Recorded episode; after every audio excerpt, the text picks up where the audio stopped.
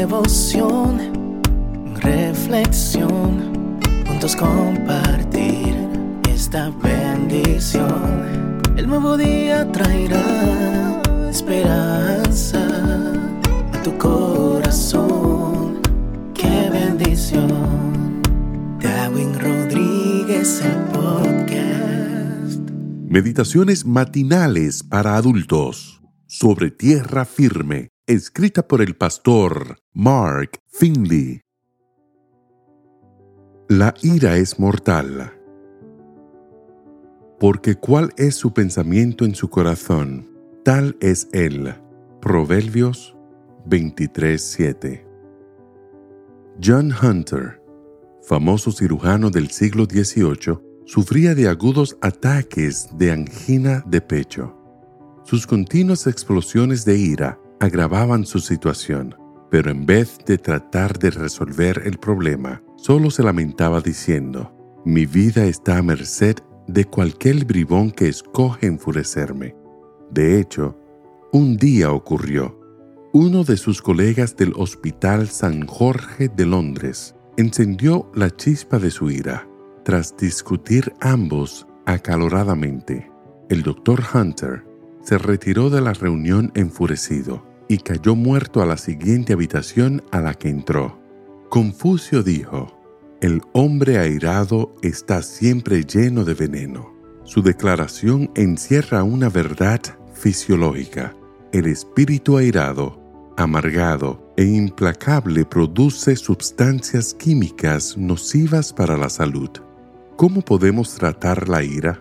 ¿Hay en las escrituras pautas específicas que podrían ayudarnos a sobreponernos a la ira que sentimos?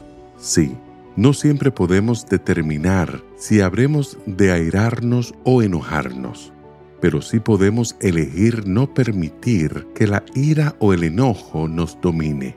El apóstol Pablo hace una declaración fascinante respecto a la ira. Airaos, pero no pequéis no se ponga el sol sobre vuestro enojo. Efesios 4:26. La versión popular de la Biblia Dios habla hoy traduce así este texto. Si se enojan, no pequen, y procuren que el enojo no les dure todo el día. Esto significa que cuando sienten la emoción de la ira, usted puede controlarla. No se deje vencer por la ira, reconozca abiertamente que está furioso o furiosa. Dígaselo a Dios con toda franqueza y entréguele a Él su ira.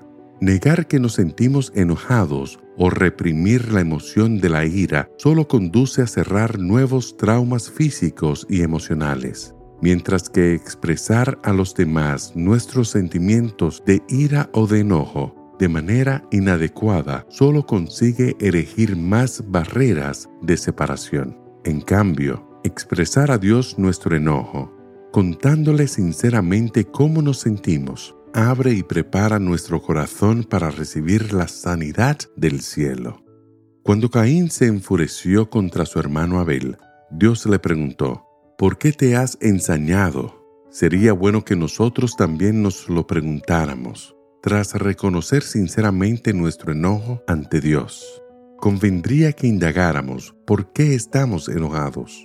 Una vez identificado el motivo de nuestro enojo, el apóstol nos insta a tratar de resolverlo cuanto antes.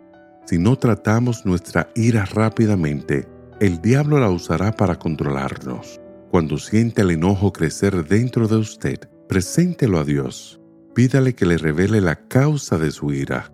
Confiésale a él. De ser necesario, diríjase a la persona que motiva su enojo y procure arreglar las cosas. Recuerde que la ira no es su amiga. Si le da rienda suelta, terminará destruyéndole la vida.